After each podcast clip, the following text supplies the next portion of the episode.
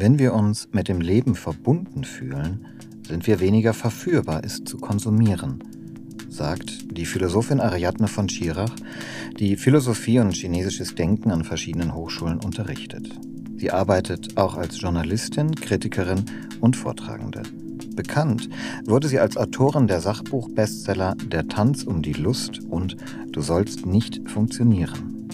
Abgeschlossen wurde ihre sogenannte Trilogie des modernen Lebens von Die psychotische Gesellschaft. 2021 erschien ihr Buch Glücksversuche von der Kunst mit seiner Seele zu sprechen. Über das Glück, das moderne Leben, Konsum, Wirtschaft und über die Kunst, eben dieses Leben und die notwendigen Transformationen zu meistern, wollen wir heute mit Ariadne von Schirach sprechen. Mein Name ist Friedrich von Borries.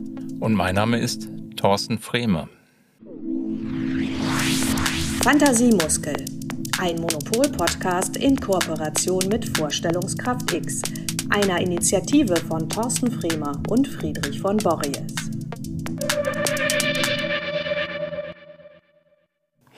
Liebe Ariadne von Schirach, herzlich willkommen beim Fantasiemuskel. Hallo. Was macht dich in diesen Tagen glücklich? Heute Morgen habe ich auf mein Nachtkästchen geschaut und da war ein alter Silberkrug mit Tulpen drin. Und das hat mich so glücklich gemacht. Und ich dachte, oh, diese kleinen Dinge, die tragen durchs Leben. Mein Kind macht mich glücklich. Die Katze ist sehr weich. Das ist sehr gut. Dann habe ich gerade wieder entdeckt, eine gute Zeit, stoische Philosophie zu lesen. Und ich habe so eine neue Ausgabe von Epiktets Handbüchlein der Moral in einem Museumsshop entdeckt. Und die Vorstellung, das in Ruhe nochmal zu betrachten, das macht mich glücklich. Andere Menschen machen mich glücklich. Ich meine, ich habe jahrelang über Glück nachgedacht und es sind die einfachen Sachen, es sind Beziehungserfahrungen und Naturerfahrungen. Und ich glaube, das, das würde ich auch euch fragen, dass meine Erfahrung macht nicht nur mich glücklich, sondern uns alle. Das klingt jetzt aber sehr nach so einem biedermeierlichen Rückzug, oder? Nicht unbedingt. Ich denke, dass den Ort, an dem man gerade ist, friedlich zu bewohnen, ein sehr großes Glück ist. Aber ich denke, es natürlich auch ein Glück darin besteht, sich für die Dinge zu engagieren, die einem am Herzen liegen. Also ich würde sagen, das Glück, so wie ich es beurteile, ist eine sehr paradoxe Sache. Ja? Also es hat, hat was damit zu tun, dass du schöne Blumen an deinem Bett stehen hast. Aber vielleicht hat es auch was damit zu tun, dass du einen großen Widerstand gegen das amerikanische Abtreibungsgesetz organisierst oder gegen das, was in Afghanistan passiert oder im Iran, wo sie wenigstens aufstehen. Also ich glaube, es gibt ein Glück der Unzufriedenheit, das notwendig ist angesichts der Ungerechtigkeit der Welt, der fortschreitenden Ungerechtigkeit der Welt.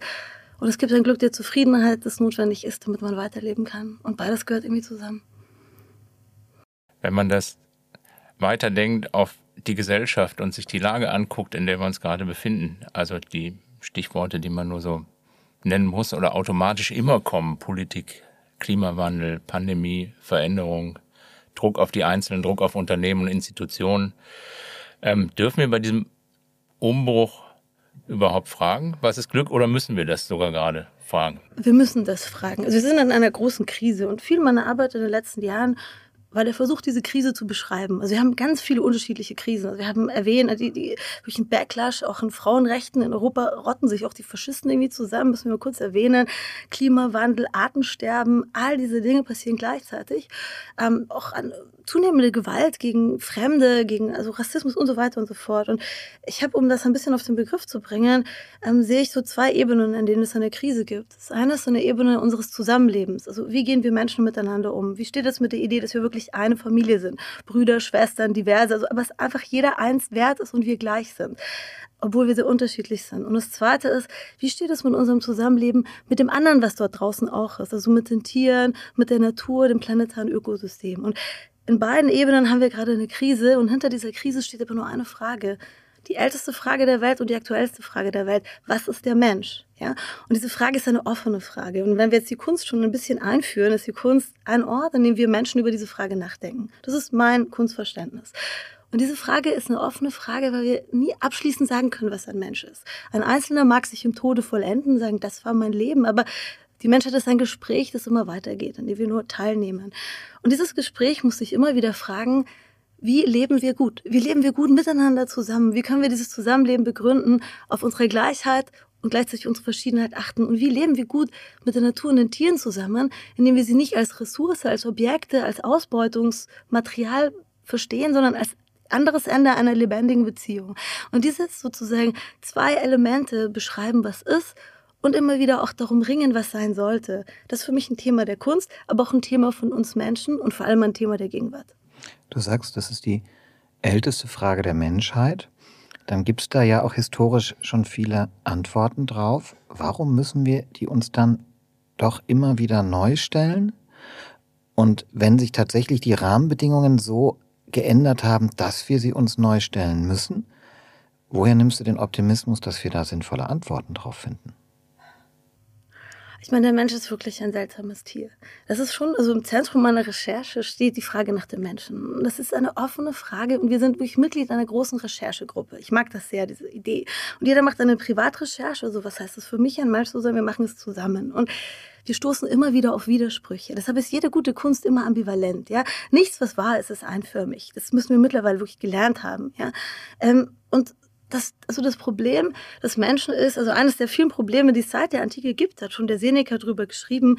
Wir wissen, was wir tun sollten, aber wir tun es nicht faszinierend. Jeder kennt es selber, das ist die Zeit der guten Vorsätze und das Brechen der guten Vorsätze. Aber auch für uns. Wir haben in unserer Recherchegruppe ganz viele gute Antworten darüber, was ein gutes Leben ausmacht. In der Antike gab es zwei grundsätzliche Richtungen. Die Philosophie der Lebenskunst, die mehr oder weniger mit Epikur anfängt, wo es darum geht, wie leben wir hier auf dieser Erde gut und was müssen wir beachten? Ein maßvolles Leben. Der war aber sehr gegen Politik. Mit Aktivismus hättest du den nicht hinter dem Ofen hervorgelaufen. Und Kinder mochte der auch nicht. Und dann Plato, der schon diese Idee hatte, dass die wahre Welt eigentlich hinter der Welt ist. Eine meiner Meinung nach wirklich idiotische Idee. Wobei Plato natürlich viel komplexer ist als jetzt diese blöde Kritik auch von mir. Und wir haben über die Jahrhunderte auch wirklich, da musste ich sehr dran denken, auch Bezug auf Kunst, zum Beispiel Avantgarde oder wie Künstlerkolonien, Lebensreform, wie die gelebt haben, wirklich brauchbare Ideen des guten Lebens. Das ist ja einer der Erfahrungen der Globalisierung, auch wenn wir mit anderen Kulturen zu tun haben. Es ist nicht so, dass wir das nicht wüssten. Ja, also du brauchst gar nicht so viel. Das Gegenteil von zu viel, von mehr, von kapitalistischem Steigerungszwang ist nicht weniger Verzicht, sondern genug. Ja, wir haben genug Ressourcen auf dieser Welt, dass es für alle reichen würde. Warum reicht es nicht? Das sind die spannenden Fragen, die wir uns immer wieder zumindest stellen müssen. So leicht kann ich sie nicht beantworten. Ich weiß nur, dass sozusagen auf der Suche nach Antworten diese zwei Dinge wahr sind, es gibt Antworten über das gute Leben, an die wir uns immer wieder erinnern, weil wir sie immer wieder vergessen. Gerade wie wir wieder Krieg führen, obwohl wir doch wissen, wie schlimm es ist, wo der Zweite Weltkrieg gar nicht so lange her ist. Und also, es gibt aber immer wieder ein Zurückerinnern und in diesem Zurückerinnern auch ein Fortschreiten. Und vielleicht ist das unser Weg, das ist auch unsere Recherche. Das macht mir Hoffnung, weil ich so, wenn ich auf die Welt blicke, auch auf die brennende Welt unserer Gegenwart, es immer Grund gibt zur Sorge, zur Verzweiflung, aber auch Anlass zur Hoffnung. Sei es jeder neue, frische Morgen, dann schaue ich aus meinem Bett auf die Tulpen und dann sehe ich dann das Morgenlicht. Und irgendwie ist es schön. Da würde ich total gerne weiterfragen, denn äh, oder dich fragen, was du glaubst, wie die Vermittlung gelingen kann. Ne? Denn wir haben ja, und das ist ja spannend, wenn man guckt, äh, Wachstum muss vermutlich begrenzt werden und mhm wir sehen ja inzwischen auch zahlreiche Modelle, die das ähm, erfolgreiche Wirtschaften nicht mehr am Bruttoinlandsprodukt äh, ähm, bemessen wollen, sondern eben genau an den Faktoren, die du auch genannt hast. Das eine ist Glück und Zufriedenheit der Menschen. Das andere wäre ja sozusagen das Leben im Einklang mit der Natur, also sozusagen die Erde nicht weiter zu belasten, als sie äh, mehr jährlich vertragen kann. Das wissen wir alles und trotzdem sind wir in diesem ähm, Narrativ des Meer oder Leben in der Welt des Meer. Skandinavische Länder allerdings beginnen auch schon damit, andere Wirtschaftsziele auszurufen. Äh, wie, wie kann Kunst, und, und das wäre jetzt die Frage der Kunst auch, ne? wie kann, kann Kunst dabei helfen, vielleicht, das, das Ganze zu also, vermitteln? Also ich, es geht ja auch darum, dass man so interessante Probleme sammelt. Ja? Also ein interessantes Problem ist, wir wissen, was wir tun sollten, wir machen es nicht. Seit Sokrates das Problem. Ja? Und das zweite Problem ist, ähm, der Mensch in einem Universum voller Wunder. Ja, alles bewegt sich die ganze Zeit. Es ist unglaublich. Wenn man nur ein bisschen hinschaut, ist auch eine Aufgabe der Kunst. Diese Wiederverzauberung der Welt ist nicht wie so, kommt nicht von außen, sondern es ist ein Entdecken des Innern, eine entdeckende Bewegung. Das, das sozusagen kämpft gegen die Tendenz des Menschen, dass ihm langweilig ist, dass alles irgendwie so vorhersehbar ist, dass die Welt so ist, wie sie sein muss. Man ist es so gewohnt, man ist so aufgewachsen und so ist es denn nun. Und die Aufgabe der Kunst war immer wieder, den Menschen an sein lebendiges Werden zu erinnern, an sein Potenzial. Und von diesem lebendigen Werden aus ist das immer wieder hinterfragbar, ist die Entscheidungen, die ich treffe, die sind nicht gegeben, die sind keine Reaktion auf Tradition, sondern die sind letztlich kontingent, das heißt zufällig. Ja? Ich kann immer auch anders leben. Das ist ein ganz tiefer Moment von Philosophie, auch existenzialistischer Philosophie, alles kann anders sein bis zum Tode, du bist ein werdendes Wesen. Daran erinnert uns die Kunst. Ähm, und das ist ein Moment, wo wir beginnen gesellschaftlich, dass wir erst einmal diese Aufrüttelung haben. Ja, also das ist auch ein Geschenk der Globalisierung. Man kann wirklich anders leben. Wir sehen das auch, ja, man kann schlechter leben, hallo Afghanistan, man kann aber auch besser leben. Wie in der Bon Vivir-Bewegung in Brasilien oder so, die wirklich einen Modus gefunden haben, anders mit der Natur umzugehen. Wir können voneinander lernen. Das ist für mich so ein, wirklich ein Gebot des Augenblicks, dass wir uns so umgucken, wie man das so macht, ja. Und dann ist natürlich die Frage, du bist in einem eingefahrenen Unternehmen, genauso wie in einem eingefahrenen Leben, ja, klassischer Midlife-Crisis-Moment. Alles ist zu langweilig, alles ist zu vorhersehbar, irgendwie gibt es auch noch was anderes, wie komme ich dahin, ja? Und ich mag so gerne diese holistische Betrachtung, die vom Einzelnen auf das Größere geht. Es ist immer das Perspektivwechsel, ja? Das Wunder beginnt nicht, wenn ich was Neues mache, sondern wenn ich Bekanntes neu sehe. Das ist ein klassischer Satz von Epiktet schon, ja, diesem stoischen Philosophen, wo ich das Büchlein lesen will. Der sagte, nicht die Dinge beunruhigen uns, sondern unsere Meinungen über die Dinge. Ich nenne das die poetische Revolution. Wir brauchen keine neue Welt, sondern einen neuen Blick auf die Welt. So, und wenn das jetzt um die Frage nach Unternehmen geht, da gibt's auch ein paar klassische Probleme. Vor lauter Materialismus haben wir vergessen, dass der Mensch innen größer ist als außen. Wir haben Quantität für Qualität ersetzt. Wir müssen zur Qualität zurück. Mit der Qualität beginnt die Sinnfrage. Die Sinnfrage beginnt, wenn ich mich nicht frage, was kann ich tun, sondern was sollte ich tun? Was können wir brauchen? Ja, es ist total schön, auch für mich, ich als Künstlerin, als Schreibende, ich denke drüber nach, boah, was könnte ich auch sagen? Was sollte ich auch sagen? Ja, und nicht nur womit kann ich Geld verdienen? Das sind zwei unterschiedliche Fragen. Das eine kommt von innen nach außen und das andere ist sozusagen nur eine Reaktion wie die ewige Marktforschung. Und für Unternehmen würde ich sagen, ist es ein Moment zu gucken, was motiviert mich? Was ist der Sinn, den mein Beitrag zu dieser Welt ist und zu welcher Welt soll es beitragen? Es ist eine Welt, und das ist jetzt meine letzte Bemerkung, in der sozusagen Ausbeutungsbeziehungen weitergehen, indem ich mich nur ausbreite auf Kosten von anderen oder in denen ich in lebendige Beziehungen trete. Mit meinen Kunden, mit meinen Mitarbeitern, mit meinen Zulieferern und gucke, dass Win-Win-Situationen Ausbeutungsbeziehungen ersetzen. Das ist meine Utopie. Erfährst du denn selber, äh, wenn ich dich mal persönlich fragen darf, Glück äh, durch Konsum? Also hast, hast du das selber auch? Absolut, ja. Wirklich. Ja, das ist doch nichts schöner als irgendwas. Was, was, was war, ich weiß gar nicht, was das letzte. Oh mein Gott, ich habe mir so ein schönes Kleid gekauft. Ist super, ja. Also es geht aber sozusagen, ich habe mich neulich mit ein paar sehr klugen Frauen über die Energiekrise unterhalten, ja. Und da ging es auch um so ein altes Wissen, das, was uns wirklich gerade als Gesellschaft fertig macht, ist die idiotische Verfügbarkeit von allem zu jeder Zeit. Ja, also sozusagen der Supermarkt ist die Perversion. Du hast, du bist vollkommen entkoppelt von den natürlichen Bedingungen und zahlst unglaublich viel in jeglicher Hinsicht für die Dauerverfügbarkeit von allem. Und das entwertet alles. Ja, das bedeutet, wenn ich mir zehn neue Sachen im Monat kaufe, bin ich nicht glücklich damit. Wenn ich mir nicht so oft was kaufe, das ist so behäbig jetzt. Also da sind wir wirklich schon im inneren Biedermeier oder was Großmutter schon wusste oder so. Ja, aber sorry, es ist auch nicht falsch. Ja, also ich habe große Freude an Konsum. Ich konsumiere auch gerne das Internet. Ich würde weniger gerne das Internet konsumieren, weil es würde zu weit führen. So, also ich habe auch Probleme mit dieser klebrigen Gesellschaft, wie wir alle. Ja, also ich bleibe auch selber kleben. Ich sitze da nicht irgendwo an einem Ort, wo nichts mehr weh tut, sondern es tut alles weh. Aber das ist ja eine Motivation, immer wieder zu reflektieren über sich und über uns. Ja. Und du sagst, wenn ich dich jetzt richtig verstanden habe, dass die Auseinandersetzung mit Kunst einem dabei helfen kann, diesen anderen Blick auf sich und die Welt zu richten? Ist das nicht auch eine Überforderung von Kunst? Ich finde, das Menschsein ist eine Überforderung. Also das ist ja genau der Witz. Also das ist ja wirklich alles sehr überfordert und wir klammern uns so an die bekannten Dinge und das Unbekannte weht uns ins Gesicht und wir zittern. Finde ich schön. Ja? Ähm, Kunst hat zwei generelle Aufgaben meiner Meinung nach, also auch meiner Erfahrung nach. Ich habe ja, als ich angefangen habe, Philosophie zu studieren, habe ich erstmal nur Kunst studiert, Ästhetik. Weil Kunst der einzige Bereich war, der nicht vollgestellt war mit Worten und Meinungen, wo du erstmal durch sozusagen dieses schon vorgebaute Gelände gehen musstest, sondern Kunst war immer noch so ein bisschen fragwürdig. Ich mag das sehr, das Fragwürdige. Und ich denke, Kunst hat wirklich in der Geschichte einerseits eine Aufgabe gehabt, die Wahrheit und zwar die emotionale Wahrheit über Situationen sichtbar zu machen. Also viel von Kunst hat Lebensbedingungen von Arbeitern dargestellt. Ähm, die Verlogenheit bürgerlicher Gesellschaften als emotionale Vereisung und Einsamkeit, ja, aber auch sozusagen ein ein, das Menschsein als auch tragische Geschichte, ja, in der griechischen Tragödie, also sozusagen allen einförmigen Kitsch, hier ist alles in Ordnung, mach alles richtig, dann tut es dir nicht weh oder so, hat die Kunst immer schon die, die Wahrheit über, dass es weh tut, immer ein Mensch zu sein, dass es schwierig ist, dass die Antworten nur vorläufig sind und dass wirklich auf unserer Welt schon ganz lange so ungerecht ist und schrecklich und andere leiden und, und das uns wehtun sollte. So, das ist das eine. Und das andere ist, dass die Kunst immer auch mögliche Zukünfte entwirft. Ja, das ist, ähm, also es gibt von, von Heidegger, den wir ja wirklich auch äh, mit kritisch betrachten müssen, aber der hat was gesagt, ist einfach sehr gut. Der hat gesagt, der Mensch ist ein geworfener Entwurf. Ja?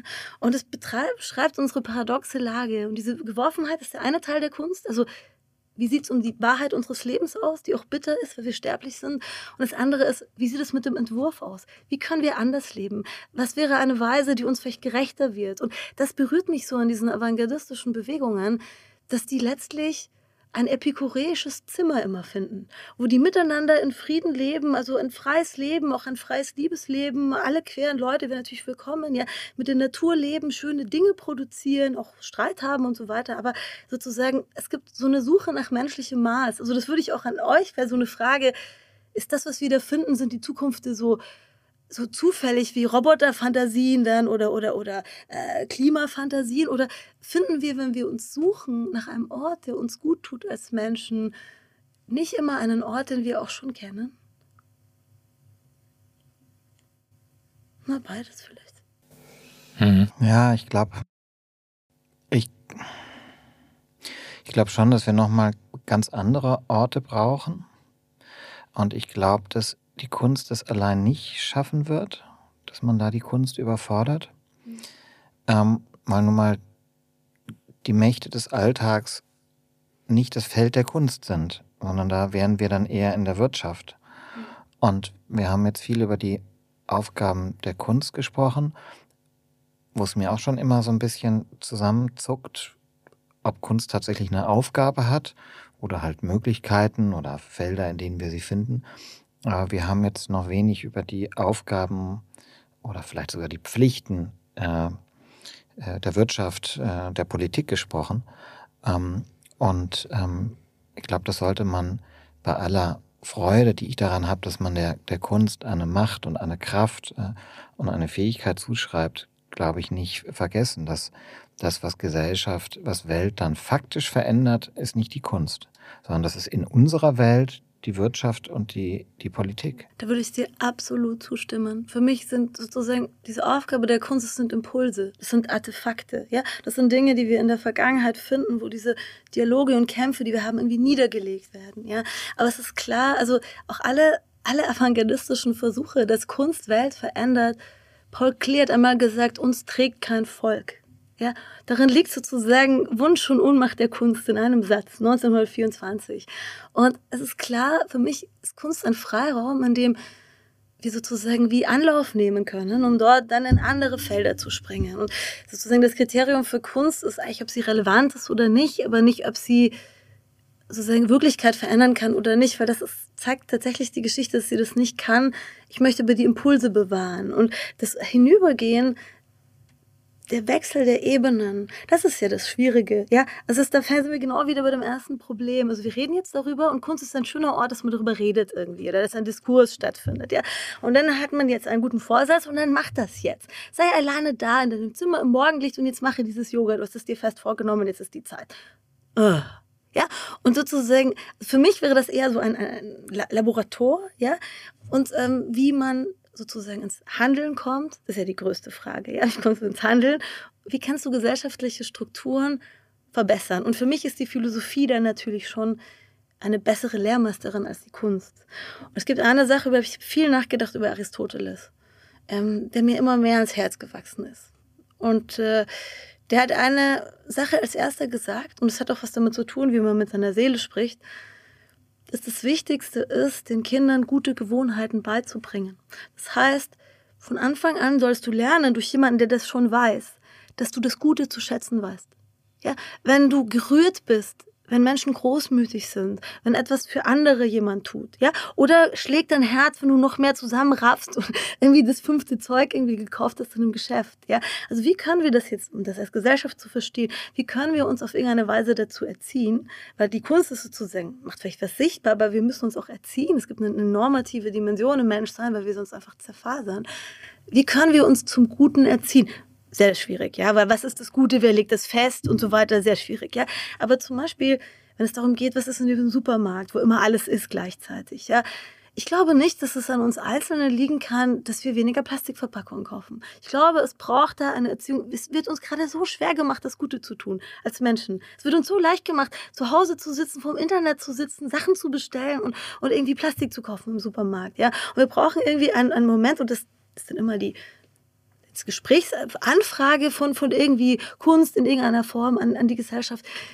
Wie können wir uns, uns leichter machen, ähm, gut zu handeln? Und das betrifft auch die Unternehmen. Wie können meine Produkte dazu beitragen, dass ein sinnvolles Handeln im Sinne des Planeten, im Sinne des Ganzen, des Zusammenlebens besser möglich ist? Ja, diesen Gedanken finde ich mh, hm, anregend. Also ich finde die Frage nach dem Lernen total wichtig. Ich hätte vorher noch mal eine Frage zur Kunst. Weil du beschreibst Kunst jetzt in einer mit Begriffen wie dem Freiraum, dem Labor, in dem man ausprobiert, auch den Raum des Schönen, des Ästhetischen. Das ist natürlich ein Blick auf Kunst und das ist sicherlich auch ein Grund, warum Kunst in unserer Gesellschaft, auch wenn sie relativ machtlos ist, so eine große Bedeutung hat. Der andere Grund, warum Kunst so eine große Rolle in unserer Gesellschaft einnimmt, ist vielleicht auch, dass sie ein perfekter Spiegel der realen Macht- und Wirtschaftsverhältnisse ist, denn es gibt keinen Ort, keinen Raum, der so vom Kapitalismus geprägt ist und so ungezügelt wie der Raum der Kunst. Es gibt die Bandbreite vom total prekär lebenden Künstlerinnen, die ihre Arbeit machen und davon überhaupt nicht leben können, zu Künstlerinnen, die unfassbare Wertsteigerungen aus materiell gesehen sozusagen fast nichts äh, herstellen. Es gibt brutale Strukturen sozusagen der Kolonialisierung, die wir jetzt auch sehen, wie sozusagen der Kunstmarkt immer weitere Räume, immer weitere Formen von Kunstproduktion erobert und vermarktet. Man könnte also auch sagen, das Spannende an der Kunst aus Perspektive der Wirtschaft, weshalb sich vielleicht auch viele Menschen aus der Wirtschaft für Kunst interessieren, ist, dass es der absolute Hyperkapitalismus ist, der gleichzeitig völlig absurderweise als das Schöne, der Freiraum, das Labor für die bessere Welt, das Ästhetische, das Gute anerkannt, verstanden und angesehen wird. Also das Ideal eines positiven Kapitalismus. Ja, Kunst ist ja der schöne Ort, an dem wir mit Kapitalismuskritik Geld machen können. Ja, das ist natürlich wunderschön. Und also so, es gibt eine Beschreibung von Niklas Luhmann, die sehr gut ist. Ja, der Systemtheoretiker Niklas Luhmann sieht eine Gesellschaft als ein Zusammenschluss verschiedener Subsysteme, die alle unterschiedliche Wertlogiken haben. Er nennt das Leitdifferenzen. Das können wir uns vorstellen wie ein Haus, wo unterschiedliche Zimmer unterschiedliche Aufgaben haben. Also Badezimmer und äh, äh, Toilette, Schlafzimmer und so weiter und so fort. Und ähm, bei uns wäre das jetzt also das Mediensystem, das Kunstsystem, das juridische System. Also wir verstehen, das sind unterschiedliche Werte, das Gesundheitssystem. Ja. Und für Luhmann kommt kommt eine Gesellschaft in eine Krise, wenn ein System beginnt, die anderen Systeme zu fressen, ja? also zu korrumpieren. Korruption bedeutet, die Leitdifferenzen dieser Systeme durch das eigene zu ersetzen. Und das war sozusagen die Arbeit meiner Bücher, diese Trilogie des modernen Lebens, zu sagen, okay, also eigentlich, wir sind einem Prozess beigewohnt, wo das fing eigentlich in den 80ern an, das kann man unterschiedlich deuten, aber das ökonomische Subsystem, wo es eigentlich nicht mal eine Leitdifferenz Profit und Verlust, es gibt Verlust, ist eigentlich gar nicht angepreist, wo es eigentlich nur noch um Profit geht, begonnen hat, alle anderen gesellschaftlichen Systeme zu korrumpieren. Das Mediensystem, da geht es nicht mehr um Wahrheit oder Objektivität, sondern um Aufmerksamkeit. Und im Kunstsystem geht es auch nicht mehr um Relevanz, was für mich so eine Leitdifferenz des Kunstsystems ist, sondern letztlich um Marktfähigkeit. Ja, und sozusagen, es kann schon sein, dass sich unser ähm, wie, also das, was wir gerade als, als Gesellschaft und jetzt erstmal so, als sagen wir von Deutschland ausgeblickt oder westliche Gesellschaft, diese Ökonomisierung unserer Gesellschaft, die wir erleben, die spiegelt sich natürlich par excellence im Kunstsystem, weil sich alles, was wir tun, par excellence im Kunstsystem spiegelt, weil das sehr nah dran ist an seiner Offenheit, an unserer Reflexion des Menschseins und dem Status der Recherche, ja. Und ähm, ich denke, dass es dem Kunstsystem unendlich geschadet hat, ja, aber das in dem Begriff der Kunst und jetzt würde ich noch einmal kurz ausholen, weil es gibt nun diesen Satz von Beuys, den wir alle mehr oder weniger ja, finden. Ähm, jeder Mensch ist ein Künstler, okay. Aber weißt du was? Jeder Mensch ist auch ein Kunstwerk. Ja? Das bedeutet, jeder von uns bringt sich selbst in eine Form. Ja? Wir sind tatsächlich auf eine bestimmte Weise, auch wenn wir gerade nur das tun, auch wenn wir ganz langweilig sind und ganz brav sind, aber eigentlich ist jeder Mensch ein Kunstwerk durch eigene Hand in Form gebracht. Deshalb ist die Frage nach der Kunst nicht trivial und es ist auch nicht nur ein kleiner Spiegel, in den wir blicken, sondern es betrifft etwas ganz Tiefes über unser Menschsein, unsere Gestaltungskraft. Genau diese komische Position, dass wir nichts dafür können, was ist, aber Verantwortung dafür tragen, was wir daraus machen. Dass wir lebendige Antworten sind. Das ist die Stärke der Kunst. Und es ist das, wo sie sich auch trotz brutaler Korruption und wirklich, also es gibt immer wieder tolle Ausstellungen, aber der Gesamtkunstmarkt ist eigentlich elend. Ja, also ein elendes, nichtige Scheiße ist das. Ja, so. Und sozusagen, dass aber trotz dessen es immer wieder tolle junge Künstler und Künstlerinnen gibt. Und da etwas steckt über uns, was ebenso wenig tot zu kriegen ist, wie der Versuch des Menschen, nochmal ordentlich Reibach zu machen. Ja? Das eine ist ja auch der Kunstmarkt gewisserweise. Ja. Und das andere ist das künstlerische ähm, Leben und die oder Produktion. Die ja. Leben. Und ich denke, dass wir gerade jetzt sozusagen, also gerade wo wir alle vom Subjekt zum Pro, äh, vom Projekt zum Sub, nee, stopp, vom Subjekt zum Projekt schreiten, ja, ist sozusagen also letztlich so eine Art Künstlerdasein mehr und mehr auch das, was viele Menschen miteinander verbindet. Also du musst dir Gedanken drüber machen, wofür stehe ich, wie vermittle ich das, wie verbinde ich mich mit anderen. Also ich denke, diese diese Quellen sind äh, unerschöpflich und das ist einer der sieben Gründe, warum es wirklich äh, notwendig ist, Mut zu haben und Zuversicht. Ja? Ich würde in dem Zusammenhang gerne mal einen Satz vorlesen, den ich in deinem Buch Die psychotische Gesellschaft gefunden habe. In jedem Menschen schlummert ein Poet, der selbst in den funktionalsten und entfremdetsten Umgebungen noch etwas zu hoffen, zu erzählen und zu begehren findet und dabei dem, was sinnlos war, neuen Sinn verleiht. Das heißt, du wirbst ja auch da geradezu für eine poetische oder künstlerische Praxis, dieses Mitschöpfen, diese Co-Creation. Ich nenne das poetische Revolution. Mir ist wirklich klar geworden, die, sozusagen, ich, ich, ich würde bei mir anfangen. Ja? Also Veränderung bedeutet nicht, dass man was wegnimmt und was Neues reintut. Das wissen wir langsam. Veränderung bedeutet, dass man zum Beispiel etwas bisschen anbaut, dass man einen Fluss ein ganz klein wenig das Ufer verändert und irgendwann verändert sich der Fluss. Aber Veränderung am tiefsten bedeutet, dass man seine Perspektive ändert. Ja, das ist die Wiederverzauberung der Welt. Das ist das Wiederfinden von Sinn, von Bedeutung und von Lebendigkeit. Ja, das Schlimmste ist zu denken, dass wir hier sind, um zu leisten, um zu konsumieren und die Welt auszubeuten. Wir sind hier, um zu leben, um zu verstehen, um lieben zu lernen und zu tanzen. Ja, da sollten wir wirklich zu Nietzsche zurückkehren, der eine Welt ohne Gott gedacht hat, in der der Mensch Seefahrer auf dem Meer der Unendlichkeit in immer neuen Weisen sich hier zurechtfindet. Das ist so ein Potenzial, das können wir anknüpfen, weil für mich ist also die, sozusagen der schlimmste Vorwurf gegen die Kunst der Gegenwart und den Kapitalismus, der sie hervorbringt, ist, wie furchtbar langweilig alles geworden ist. Ja? Und sozusagen mit dieser Verantwortungsübernahme, wo irgendwie das Licht innen wieder angeht, weil man begreift, dass das Menschsein eine komplizierte Aufgabe ist, die immer wieder neue Antworten erfordert damit kehren wir zur Welt zurück und dann geben wir ihr auch einen neuen Sinn. Ne? Und das ist tatsächlich eine künstlerische Praxis. Ähm, verglichen sozusagen als Gegenstück zur ewigen Ausbeutung, ähm, ist das etwas, was in jedem Menschen schlummert. Nun beides. Ja. Du hast vorhin davon gesprochen, dass sozusagen diese Verantwortungsübergabe an den Einzelnen, ja, die Welt retten durch keine Plastiktüte im Supermarkt, dass du das nicht teilst. Jetzt skizzierst du aber doch wieder ein Bild, wo der Einzelne sozusagen ein Künstler ist und damit die Welt wieder verzaubert. Gibt es also doch wieder von den gesellschaftlichen Strukturen an den Einzelnen zurück? Damit verbundene Frage, überfordert man damit den, die Einzelnen nicht? Und wenn nicht, wo lernen wir das? Lernen wir das in der Schule? Lernen wir das am Arbeitsplatz? Lernen wir das abends vom Fernseher? Lernen wir das im Bauch unserer Mutter? Ähm, also, welche Strukturen braucht es, um, wenn du denn sagst, jeder Einzelne ist Poet seines Lebens, ist, ist Künstler der Wiederverzauberung der Welt und jeder Einzelne, ähm, welche Strukturen empowern uns dazu? Also ich glaube wirklich, die Mündigkeit immer schon beginnt damit, dass wir begreifen, dass die Welt von Menschen gemacht ist. Und dann haben wir eine Doppelstruktur wir lernen alle von den anderen Menschen als Kinder, was es heißt, ein Mensch zu sein. Deshalb ist die erste Antwort für dich natürlich, beginnt es in der Schule. Ja? In einer anderen Idee von Schule, da gibt es tolle Bücher schon drüber. So, ähm, wir lernen das wie man eben gerade alles so macht. Und wenn wir älter werden und auch Erwachsene werden können, begreifen wir, oh, man kann es auch ganz anders machen. Und mit diesem ersten Hinterfragen, dafür ist die Philosophie zum Beispiel sehr schön. Ja, also das schon auch die antike Philosophie hat genau das. Du kommst in eine Welt, aber die muss gar nicht so sein. Ja, dieses, dieser Moment der Mündigkeit, Kants Aufklärungsaufsatz, ein wunderschönes Dokument, wo er sagt, ja, wir können eigentlich alle drüber nachdenken, wie wir es machen wollen. Ja, so, dass die Philosophie ganz zugänglich. Also sozusagen, wir, wir, wir sind einerseits in Strukturen gefangen, weil wir nur in diesen Strukturen unser Menschsein lernen. Und andererseits ähm, übernehmen wir irgendwann Verantwortung für diese Strukturen, weil wir begreifen, dass wir sie hervorgebracht haben. Und das ist auch diese schwierige doppelte Position des Einzelnen.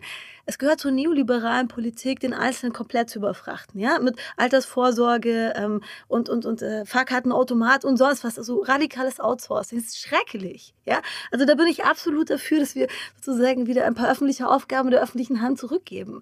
Andererseits hat der Einzelne eine Verantwortung, aus der er sich nicht stehlen kann. Ja, es war einer der größten Errungenschaften Errungenschaften der Nürnberger Prozesse, dass sie gesagt haben, wir wollen nie wieder hören, dass du uns sagst, dass du einen Befehl bekommen hast. Du bist selbst verantwortlich, ob du ihn befolgst oder nicht. Und das ist unsere Position.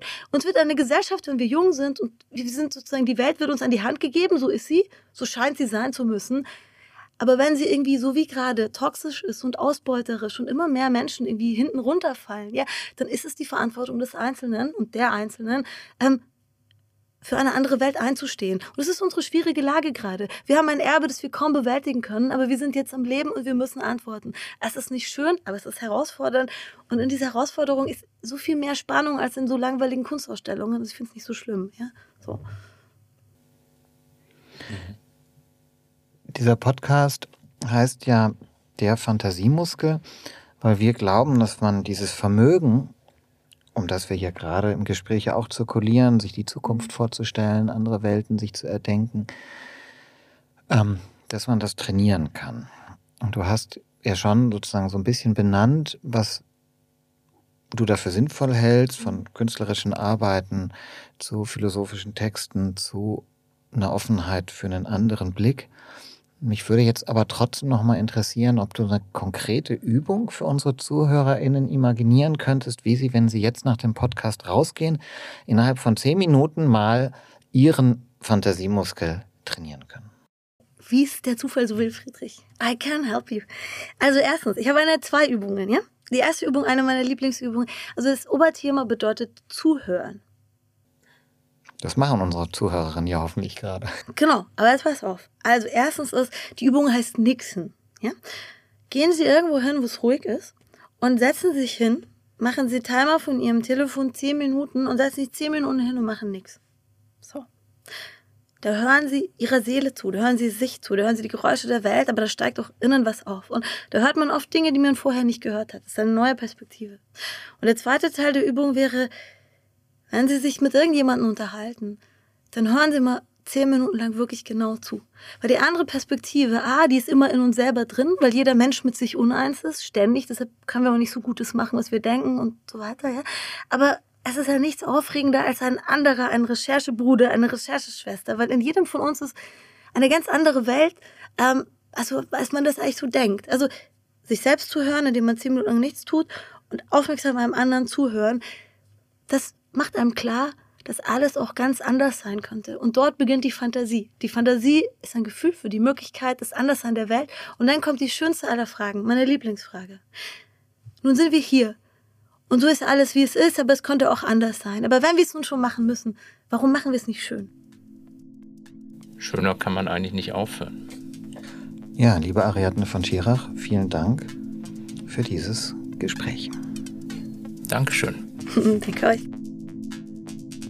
In der nächsten Ausgabe des Fantasiemuskels sprechen wir mit der Schriftstellerin Nora Bossong. Fantasiemuskel, ein Monopol-Podcast in Kooperation mit Vorstellungskraft X, einer Initiative von Thorsten Fremer und Friedrich von Borries.